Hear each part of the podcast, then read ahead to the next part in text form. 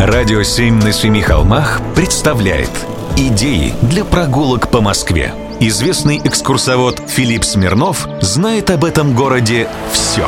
Прогулки со Смирновым.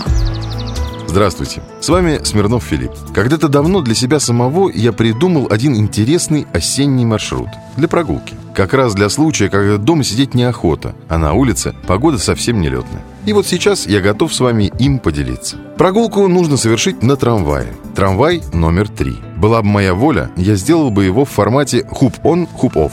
Это когда можно выходить на интересных остановках и садиться обратно, и все по одному билету. Так вот, Трешка – один из старейших московских трамвайных маршрутов. Он существовал уже в 1907 году. Занимает весь путь всего 43 минуты. Это если начать поездку от станции метро Чертановская. Впрочем, все это можно и сократить. Первые минут 15 будут совершенно неинтересные, скучные постройки 60-х, 80-х годов 20 века. Ну а ближе к Нагатинской начинаются достопримечательности поинтересней. Например, здание Международного почтамта. Оно построено в форме океанского лайнера. Белое. Кажется, что и правда навстречу плывет пароход. Далее будет очень модное хипстерское место – Даниловская мануфактура. А вот слева, под железнодорожным мостом, вам встретятся редкой красоты городские граффити. Только успевай головой крутить. Далее трамвайный маршрут идет вдоль стены Даниловского монастыря. Это один из старейших монастырей в Москве и, пожалуй, самый красивой колокольней. А вот дальше трамвай как будто разрезает пространство и время. Его пути как бы идут сквозь цеха и корпуса завода Михельсона. С него, на секундочку, в Москве началась революция. А потом, в двух шагах отсюда, Фанни Каплан стреляла во Владимира Ильича.